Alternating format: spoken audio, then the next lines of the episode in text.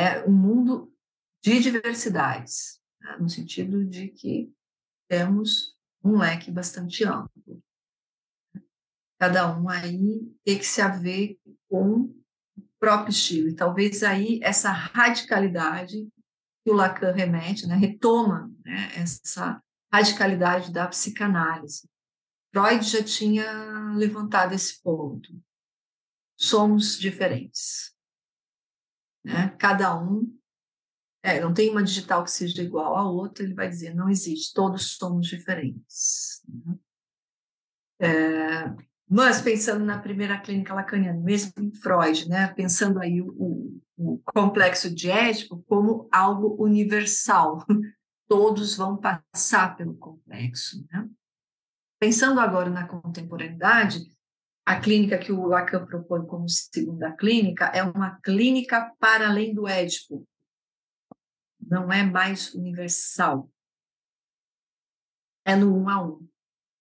Cada um vai ter que construir, né, fazer aí a sua saída. Singular, diferente. E sustentar essa diferença. Mas temos aí, e acho que é importante a gente retomar a ideia do Freud dessa dificuldade do sujeito, né, do ser humano, ter que se haver com as diferenças. É muito difícil, né? porque o outro, né, a diferença do outro aponta para o familiar e o infamiliar de cada um de nós.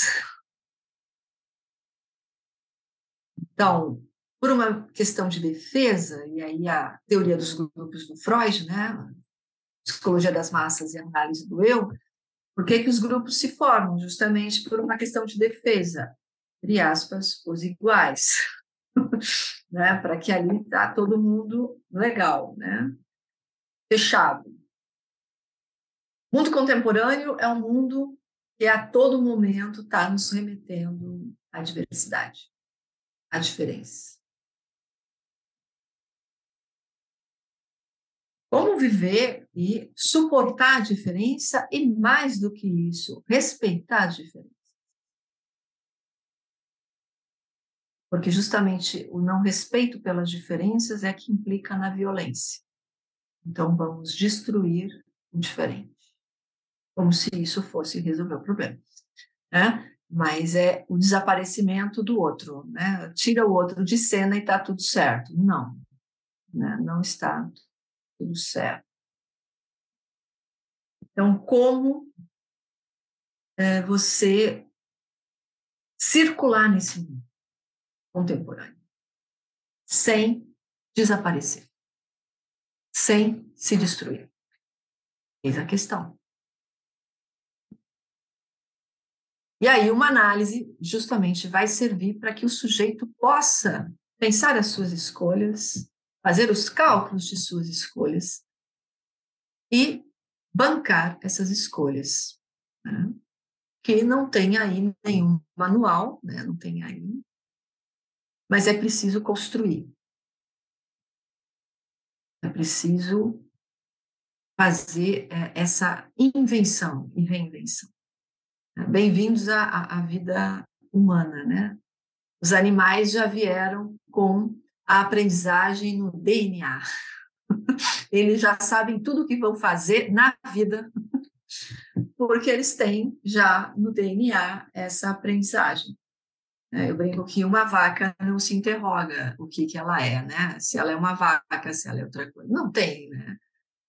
né? Quem sou eu, né? Não. Porque já está no DNA, está tudo certinho, já está tudo pré-estabelecido. Ser humano, não. Ele tem que se inventar. Ele nasce e é, como dizia o Lacan, um bife de olhos, não é? É, é um pedaço de carne e que é preciso transformar isso no sujeito. Isso dá trabalho, isso requer muita criatividade, muita invenção. E aí se constituir como sujeito, se inventar Terminou o trabalho? Não. É preciso se reinventar para continuar vivendo, porque aí você pode morrer em vida. Ah, já me inventei, tá tudo certo, vou continuar nessa tocada, nessa, né, nessa batida. E o resto que se vire, não tem nada a ver, eles que, eles que se adaptem, porque eu já consegui aí, né? E hum, eu tenho que ter essa capacidade de me reinventar. Essa reinvenção é vida. Reinvenção é vida. Eu estou no jogo. É preciso aí eu me transformar para continuar a circular nesse mundo. E circular no sentido de poder usufruir desse mundo. Usufruir do meu corpo, usufruir das relações, usufruir do que a cultura produziu.